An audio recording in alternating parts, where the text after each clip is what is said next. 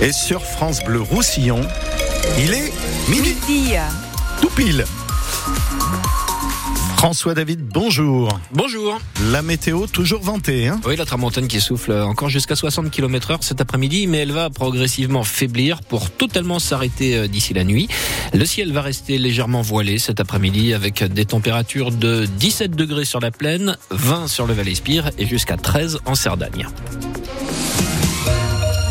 Nouveau blocage annoncé à la frontière la semaine prochaine. Ah oui, ça s'annonce de nouveau très compliqué pour la première fois depuis le début du mouvement de colère des agriculteurs. Ce sont 48 heures de blocage qui sont annoncées à la frontière les 27 et 28 février prochains, c'est-à-dire mardi et mercredi, Mélanie Juvet. Oui, et l'appel émane des agriculteurs sud-catalans, précisément du syndicat majoritaire catalan Union de Pagesus. Son représentant, Joan Cabaye, a donné une interview chez nos confrères de Cadena Ser. Il annonce un blocage de la Jonquère pendant deux jours, mardi et mercredi prochain. Le but, couper la frontière pour que l'Europe réagisse, dit Joan Cabaye, sachant que la veille euh, des actions, le lundi 26 février, les ministres européens de l'agriculture se rejoignent à nouveau à Bruxelles pour parler justement du mouvement des agriculteurs. Et ce n'est pas tout. Les agriculteurs sud-catalans tendent la main à nos collègues, à leurs collègues des Pyrénées-Orientales pour une manifestation commune.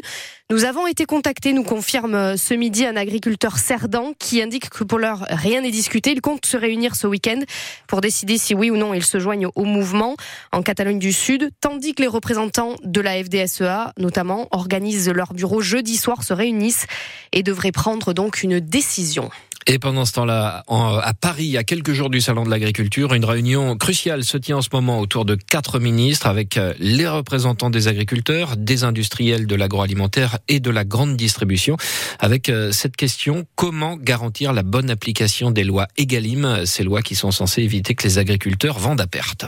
L'inquiétude monte pour les saisonniers agricoles dans les Pyrénées-Orientales. Oui, conséquence de la crise agricole et de la sécheresse qui frappe le département depuis deux ans, les besoins en main-d'œuvre sont plus limités sur les exploitations et certains saisonniers ont désormais du mal à trouver des contrats. Vous l'avez constaté, Shannon Marini, lors d'un job dating organisé à I-sur-Tête par les arboriculteurs. Comme Faouzi, il passe de table en table avec son CV. Une première pour lui. Habituellement, avant même les vendanges, il trouve une place pour la taille des vignes. J'ai jamais eu de problème à trouver du boulot chaque année, mais cette année, ça a été catastrophique. J'ai pas pu trouver. J'ai carrément pas pu trouver. Euh, forcément, on y pense. Hein. La sécheresse dans toutes les têtes. Juliette enchaîne les candidatures sans résultat pour l'instant. C'est un peu compliqué, je comprends euh, qu'ils aient besoin de moins d'ouvriers forcément cette année. Euh. Et Vincent Salmon, responsable d'équipe France Travail, le confirme. On risque d'avoir quand même une baisse de ces offres d'emploi.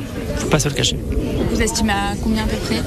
Je sais pas du tout. Parce que le recrutement est tout aussi incertain que le climat.